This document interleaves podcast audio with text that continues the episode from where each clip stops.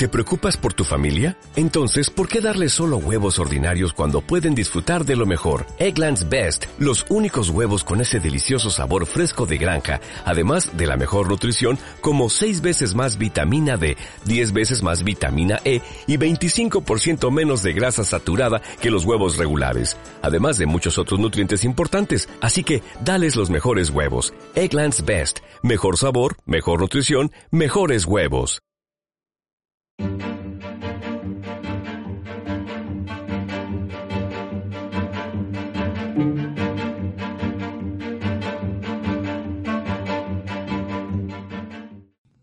Bienvenidos a este su podcast de tercer tiempo. Hoy hablaremos sobre los órganos autónomos en México. Revisaremos su importancia, su funcionamiento y su evolución a lo largo de los años con el fin de contestar la pregunta ¿son necesarios los órganos autónomos en el contexto actual? Y realizaremos una dinámica de debate en donde nadie se dejará nada que decir. Para hablar sobre este tema me acompañan mis amigas y amigos, los peripatéticos. ¿Cómo están el día de hoy, chicos? Muy bien, gracias, David. Muy bien, aquí andamos. Bien, bien. Eh, ¿Qué les parece si empezamos hablando de los órganos autónomos, un poco sobre cómo, qué es un órgano autónomo y cómo es un poco de su historia en la cual se empezaron a desenvolver. ¿Quién quiere ir primero? Lore.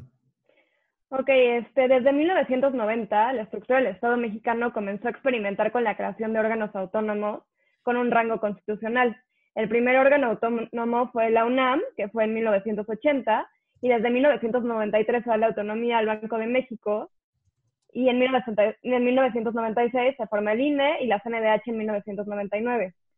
Los órganos autónomos tienen, este, a diferencia de los subordinados, tienen la característica de seguir su forma de gobierno y gobernanza, al mismo tiempo que se pueden dar ordenamientos internos para organizarse y estructurarse para llegar a ciertas metas. Este, su, su necesidad, o sea, ¿por qué nacen? Surge la necesidad de los gobiernos de dar esta respuesta a las demandas sociales este, por medios que justo tengan que ser autónomos para no seguir este, esta línea de pensamiento este, política. Piedra, ¿quieres comentar algo? Pues igual a mí me gustaría mencionar un poco más de cuáles son las características con las que se ha definido un órgano constitucional autónomo bajo el ordenamiento jurídico mexicano. Eh, en su historia vienen de, de Europa y principalmente se expandieron por la tradición jurídica tanto asiática como en América y resulta que son nuevos para una nueva concepción del poder, donde su idea era lograr un equilibrio constitucional distinto a los poderes tradicionales, es decir, al legislativo, al ejecutivo y al judicial, creando, si así se le podría decir, una nueva organización del Estado a través de un cuarto poder. Y su esencia es este, dividir muchas de las facultades que eran distribuciones que en el principio se le daban este, o competencias que se le distribuían al Estado en su inicio. Eh, tienen muchas otras características, nada más cabría recalcar ahí en el, en el comentario de Lore que la UNAM no es un órgano constitucional autónomo, cosa de autonomía educativa según el artículo tercero constitucional. Wow, wow, pero... wow, wow, Alguien quiere empezar el debate antes de tiempo y además tiene una fiesta en su casa con todo el ruido que tiene. Primero dejaremos a Mariana que hable y volvemos contigo, Piedra. Bueno, ok. Eh, quizás poniéndolo en palabras llanas, eh, creo que eh, además de esto, de que los órganos son definidos en la Constitución, podríamos darle dos características muy importantes. La primera es que pueden definir las normas que los rigen, a lo cual le llamamos autonomía normativa. Y Además, eh, pueden definir sus necesidades presupuestales y administrar los recursos que se les asignan, a lo cual le podríamos llamar autonomía financiera o presupuestal. Em, otra característica que es importante es que se les pide que tengan relaciones de coordinación con el resto de los órganos del Estado. Quizás esas son las tres eh, características principales. En México contamos con 10 eh, organismos constitucionales autónomos regresando al punto de piedra, los primeros en, la década de los noventas fueron el Instituto Federal Electoral eh, y Banco de México y la CNDH. Después vinieron varios más eh, que incluyen el INEGI, eh, el Instituto Federal de Telecomunicaciones, la COFESE, el INAI, entre varios otros. yo creo que hasta ahí por ahorita, para que siga piedra. La pregunta que me gustaría hacerle a Sai es, Piedra nos dijo que los órganos autónomos surgen como este cuarto poder que trata de mantener en balanza este pesos y contrapesos del sistema federal. Pero, ¿por qué es necesario o por qué fue necesario en la década de los 90 para el país? Tenemos que recordar que a partir de los 80 este, surgió una idea llamada regulación. Esto quiere decir que las tecnologías, la forma de llevar los servicios y las relaciones interpersonales, pues se fueron sofisticando cada vez más en el mundo. Entonces, la idea de la creación de los órganos constitucionales autónomos es que realmente se privilegiara el tema de la técnica y las competencias de las personas para regular este tipo de situaciones y, no dejarlo tanto al tema mayoritario y de democracias. ¿no? Sea, por ejemplo, recordemos un poco que antes, en los noventas, el Banco de México pues recibía políticas monetarias diseñadas desde la Secretaría de Hacienda, es decir, obedecían a tintes políticos, ¿no? Por ejemplo, igual este, las elecciones, ¿no? Ya mencionaba Mariana el tema del INE, pues se organizaban a través de la Secretaría de Gobernación. Entonces, lo que los órganos constitucionales autónomos han hecho, y, y, es su razón más importante, creo yo, es despolitizar el tema de las decisiones de política pública y de regulación de sistemas de relaciones tan complejos y sobre todo para blindar las decisiones, ¿no? Que no dependa tanto de de quién llega al poder cada seis años, porque en ese caso, pues el presidente podría remover a todas y todos y pues imponer su agenda. Entonces creo que por eso es muy importante que haya contrapesos técnicos. Parece ser que varios de ustedes ya empiezan a adelantar los atisbos de los argumentos que se verán en el debate, ¿eh? pero igual en el debate se verá. Me gustaría preguntarle a Lore sobre la importancia y cuáles creen que han sido los resultados más importantes de los órganos constitucionalmente autónomos.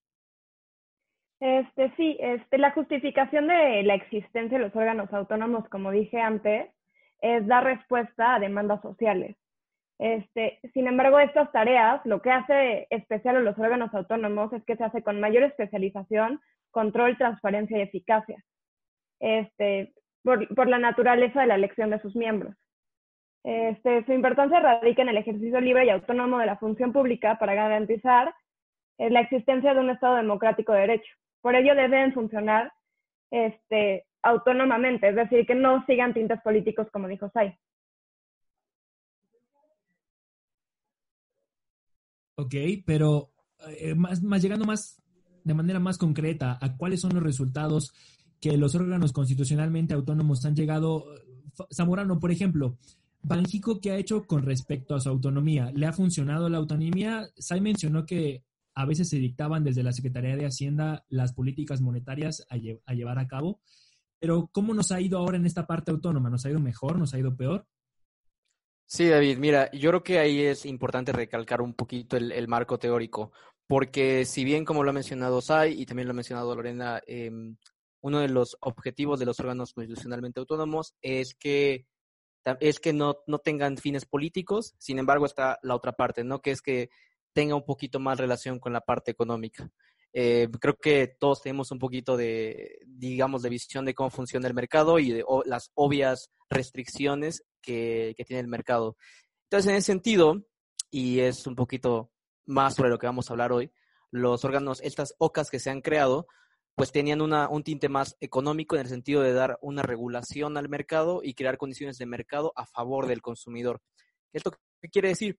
Que más allá de apuntar a, o, que dejen de apuntar a un fin político práctico, también buscan em, empoderar al consumidor.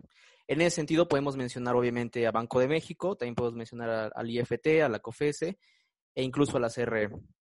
Em, particularmente con Banjico, pues sabemos que después de que, o una vez que fue creado y se, y se y logró este proceso de autonomía que ya nos mencionó muy bien Mariana, pues los resultados de política monetaria han sido muchísimo más, em, flexibles o han logrado tener un mayor, una mayor aportación al crecimiento económico. Sin embargo, todavía existen algunas tesis que apuntan eh, y tendrán un poquito más un tinte de izquierda a que esto no debería suceder, pero al menos la bibliografía, y es, y es importante recalcar que la bibliografía, al menos en el sentido occidental, pues apunta que una, una autonomía del Banco Central es lo que apuesta también a un crecimiento económico. ¿Por qué? Porque al momento de tú buscar este eh, crecimiento económico, pues tienes dos herramientas en la economía muy básicas, que es eh, la parte de política fiscal y política monetaria. Al momento de, de hacerlas autónomas cada una, pues tienes mayor, em, digamos, nivel de alcance y sobre todo, como dijo Sai, eso sí, no apuntan a pues algún, alguna practicidad política. Ok, pero por, incluso por el lado político, Piedra, ¿se puede llegar a justificar que el hecho de que desde la década de los 90 se buscó la autonomía de órganos como el INE, pudimos tener una transición política? En el caso de eh, Fox. Mm, sería imposible si los órganos este, autónomos, el haber logrado la transición democrática en México, eh, desde el año 94 y el año 96, como bien ya lo mencionaba Sai, eh, se reformó eh, y se le dieron varias competencias que le correspondían este, tanto a la federación como a la Secretaría de Gobernación para organizar las elecciones.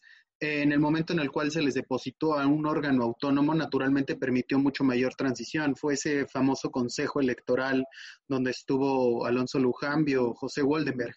Es decir, son gente que cimentó la democracia constitucional liberal moderna que tiene México y es la que ha permitido que los últimos 20 años ya hayamos vivido más de cuatro gobiernos distintos, dos del PRI, dos de Acción Nacional y uno de Morena. Por ende, creo que sí, respondiendo a tu pregunta, naturalmente los órganos constitucionales autónomos han sido vitales para la formación del Estado moderno mexicano. Bueno, pero tenemos que también tener en cuenta que los órganos constitucionales autónomos no fue generación espontánea, sino también son el resultado de grandes luchas democráticas, ¿no? Por ejemplo, tenemos el caso del IFE y luego INE, que pues después del fraude del 88, ¿no? Tan denunciado y de la caída del sistema, pues el sistema ya no aguantaba más, entonces tenía que haber un cambio y pues se constituyó, como bien mencionaba Piedra, el, el IFE. Pero, por ejemplo, también el caso de la Comisión Nacional de Derechos Humanos, que pues hoy en día parece más un florero, pero pues, recordemos un poco la historia. Este, antes el mismo gobierno, la Secretaría de Gobernación, era quien atendía a las víctimas ¿no? de derechos humanos, de desaparición forzada. Entonces, pues llegamos al ridículo de que la Secretaría de Gobernación era juez y parte, ¿no? O sea, eran los que perpetraban las violaciones a los derechos humanos y pues ellos mismos se encargaban de resolverlas, ¿no? O repararlas. Entonces creo que es muy importante traer el contexto y sobre todo, por ejemplo, en organismos como el IFT y la COFESE, que nacieron de las reformas estructurales en 2013 donde la constitución se reformó porque inclusive hay derechos humanos, ¿no? El derecho a la información, a la, transparencia, a la, a la, competencia económica, ¿no? Entonces, pues creo que ahorita se va a poner bueno. Saludos a nuestros amigos de la Comisión Nacional de Derechos Humanos.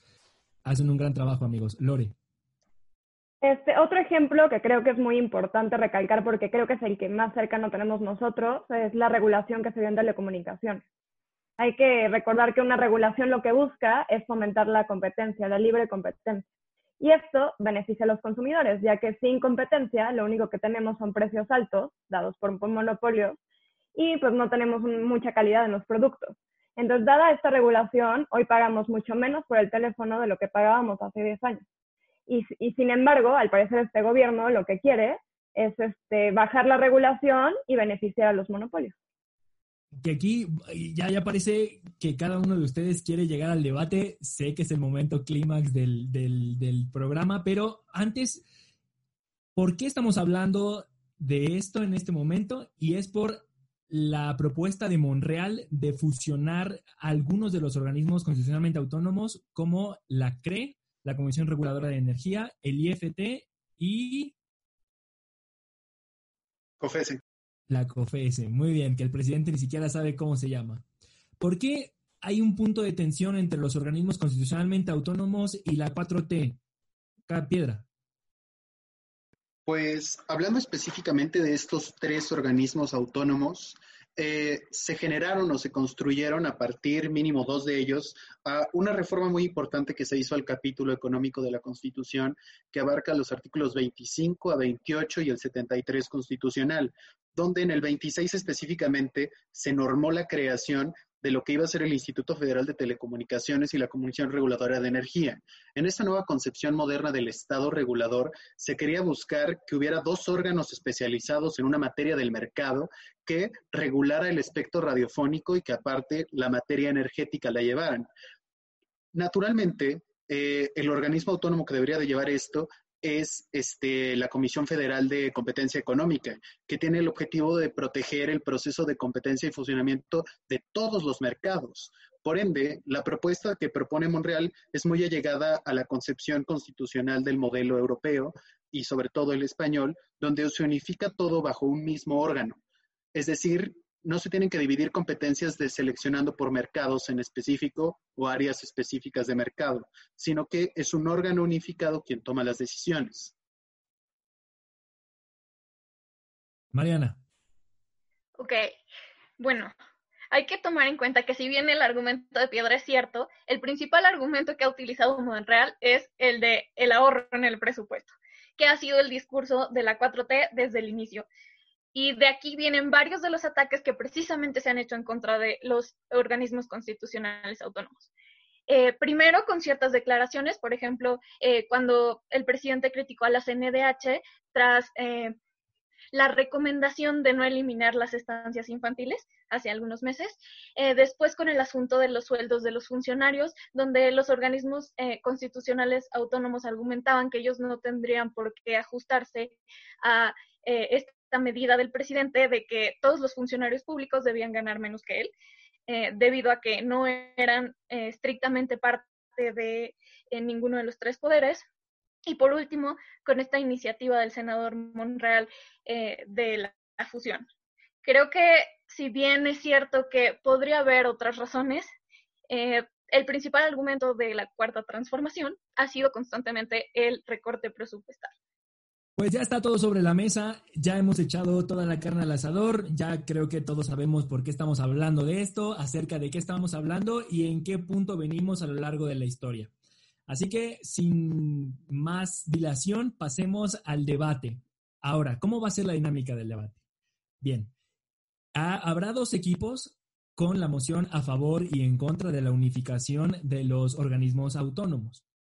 Eh, por la parte de a favor de la unificación estarán Piedra, Fabio y Zamorano. Por el lado en contra de la unificación estarán Sai, Mariana y Lore, mejor conocidos como los técnicos y los anteriores como los rudos. Así es, muy lucha libre esto. Cada uno de los equipos tendrá en la primera intervención un minuto y medio para la exposición de sus argumentos iniciales. Luego pasaremos a tres minutos de debate libre un minuto por cada uno para que no se atropellen entre ustedes. Va a ser un minuto para los rudos, un minuto para los técnicos, con el minuto y el tiempo contados. En cuanto suene la campana de que se acabó su tiempo, me verán la necesidad de silenciarles el micrófono, todo para respetar las reglas. ¿Ok? Y por último, tendrán un minuto y medio de cierre. Aquí lo importante es que la gente que escuche este programa va a ser la que tome la decisión acerca de quién ganó este debate. ¿Están listos? Vamos a empezar con volado. Empieza la moción a favor. Corre su minuto y medio a partir de ahora. Bueno, gracias David. Este, mira, a mí me gustaría comenzar primero, y es lo que ya había dicho en mi, en, mi participación anterior, que debemos de resaltar cuál es la naturaleza de estos tres órganos constitucionales autónomos que se quieren regular.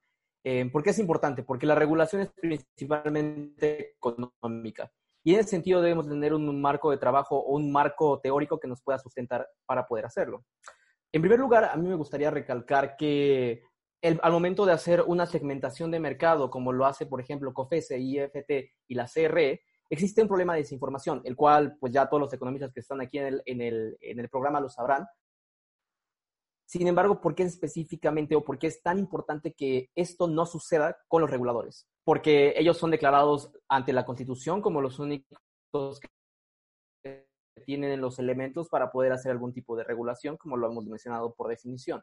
Y como lo, apunta el artículo que justamente Piedra mencionó. Eh, a mí me gustaría el premio de Nobel de Economía, donde mencionaba justamente eso. Entonces, no es solamente una propuesta que busque, buscarán este, darle, darle ese punto, sino que tiene un sustento teórico y no cualquier sustento teórico. Estamos hablando del Premio Nobel de Economía de 2018. Entonces, en ese sentido, podemos, al momento de crear un solo órgano constitucionalmente autónomo, Este, bueno, una lamento que tengan que defender algo indefendible, pero este, creo que es importante contextualizar que la 4T desde un inicio ha atacado ferozmente la legitimidad y las funcionalidades de órganos constitucionales como el INE, la CNDH, el INAI. O sea, no los, no, no los deja de tachar que son producto de la era neoliberal y corrupta y sátrapa, ¿no? Pero tenemos que cuidar el INE y el INAI van a pasar a ser otra vez este, secretarios de despacho de Palacio Nacional y sobre todo es preocupante esto, esta iniciativa de Ricardo Monreal, porque pues, se, nota el hueso, el priista de hueso colorado de los setentas, ni siquiera los, los millennials, ¿no? O sea que lo que buscan es la centralización del poder. Y algo a mí que me llama muchísimo la atención es que no quieren respetar el, el tema de la competencia y de la técnica. O sea, ellos parece que confunden honestidad, que es total, eh, que es este contraproducente a la técnica, ¿no? O sea, por ser técnico ya eres corrupto por antonomasia. Entonces, los procesos de selección son muy importantes. De hecho, tienen que hacer este exámenes de conocimientos muy especializados, muy difíciles, para que realmente a esos cargos llegue la gente que sí conoce el sector, que sí conoce los mercados y realmente no obedezca a una agenda política impuesta desde Palacio Nacional, que ya sabemos en los 80s y 90s que nos llevan a las grandes crisis como la del 94, la del 82. Tiempo. Y sobre todo, pues Ahora lo que buscan es conservar el poder. Al tema del debate libre entre las dos posturas. Hay que tomar en cuenta que uno de los principales objetivos de eh, un órgano constitucional autónomo es blindar materias clave para el desarrollo nacional eh, y buscar la autonomía. Entonces, eh, es imposible tener esta especie especialización necesaria en cada eh, materia si buscas que un mismo organismo lleve a cabo las funciones en, en cada uno de los mercados más importantes del país. Es como querer que alguien que se especializa en finanzas y, por ejemplo, está en la Comisión Nacional Bancaria y de Valores, se encargue de regular la telecomunicación. Creo que es imposible que eh, haya suficientes personas en un mismo organismo, porque este es un problema bastante importante, la, falta de gente en los organismos especializados, suficiente gente y suficientemente especializada en cada campo. Tiempo, ¿la moción a favor de la fusión? Ya, voy yo. Bueno, yo diría que lo que está pasando mucho con esto, pues la verdad viene muy al caso porque creo que hemos puesto los órganos autónomos como algo sagrado, algo que no se puede tocar. Entonces yo creo que es, hora de tocarlos. O sea, también hay que ver qué han hecho mal. O sea, ya lleva más de 20 años y hay resultados o no, o sí. Entonces yo, por ejemplo, yo creo que, por ejemplo, hay órganos que realmente no sabemos si han resultados o no, o, más, o más, o creo que al mínimo la gente no sabe que ni siquiera que existen. Si sigo, si ni siquiera el presidente sabe que existe la COFESE, pues ¿qué sabrá el, no sé, la persona que está en lo más profundo del cerro. O sea, yo no creo que sepa que la COFESO realmente sepa que realmente hay una contribución a su bienestar. Entonces, hay que preguntarse si realmente los órganos autónomos han hecho ese trabajo por llevar ese bienestar o al menos hacer consciente ese bienestar que se logra hacia la población en general. Tiempo. Sí, bueno, creo que el que el presidente sepa o no que es esa comisión, la verdad es que para mí es irrelevante. O sea, el presidente lo único que hace es leer libros de historia, pero no está interesado en saber cómo funciona el gobierno y lo, que lo único que quiere es seguir centralizando el poder. Este, sobre lo que dijeron sobre que no hay información suficiente cuando hay como muchos este, comisiones reguladoras, bueno, pues justo lo que se busca con que haya muchas este, funciones, este, muchas este, entes que se encarguen de diferentes cosas, es justo lo que dijo Mariana, que haya especialización. ¿Y qué te habla de la, de la especialización? Que justo los mejores en el campo van a estar a cargo de la regulación de ese campo. Este, otra cosa este, importante, que o sea, me importa, para mí es muy importante recalcar, es que si van a hacer una reforma, pues por lo menos que se tomen el tiempo de escribirla bien, porque la reforma está súper ambigua. o sea, sobre todo en este punto, que es clave. Perdón, Lore. Pues creo que hay que recordar que esto no es un debate político, es un debate estrictamente jurídico y constitucional. ustedes lo que están poniendo es un caso híbrido de órganos autónomos que dividan materias y honestamente volteen a ver el caso norteamericano donde ha habido este, contradicciones de tesis que ha tenido que resolver la Suprema Corte de Justicia de la Nación de Estados Unidos porque hay este, interferencia entre dos órganos constitucionales autónomos que no saben dividir o delegar bien sus competencias. De hecho, es una controversia constitucional que han ocurrido en México y en la cual la Corte en repetidas ocasiones ha tenido que, resolver esas problemáticas bajo los, este, lo que establece la Constitución creo yo que deberíamos de apuntar mejor a un sistema este, constitucional como el español, el cual unifica bajo un mismo órgano este, constitucional autónomo una sola este, capacidad y a través de ello delega a través de diferentes direcciones eh, cómo se tiene que llevar eh, la especialización, por ejemplo, de los mercados, la regulación, no dividir por áreas y que genere problemas de información asimétrica o controversias constitucionales.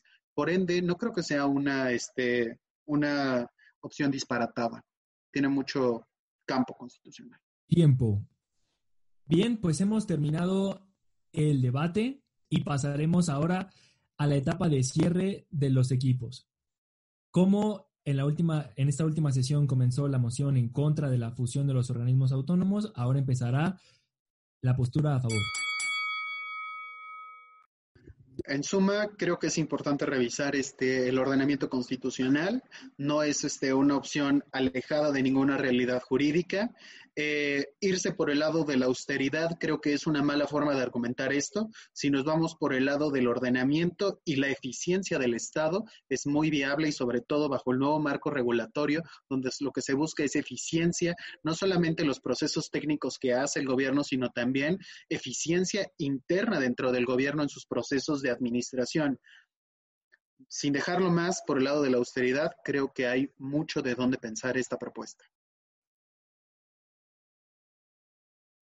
Eh, y hay más, o sea, hay más, hay más. Este, COFESE, IFT y, este, y la CRE fácilmente podrían estar juntas.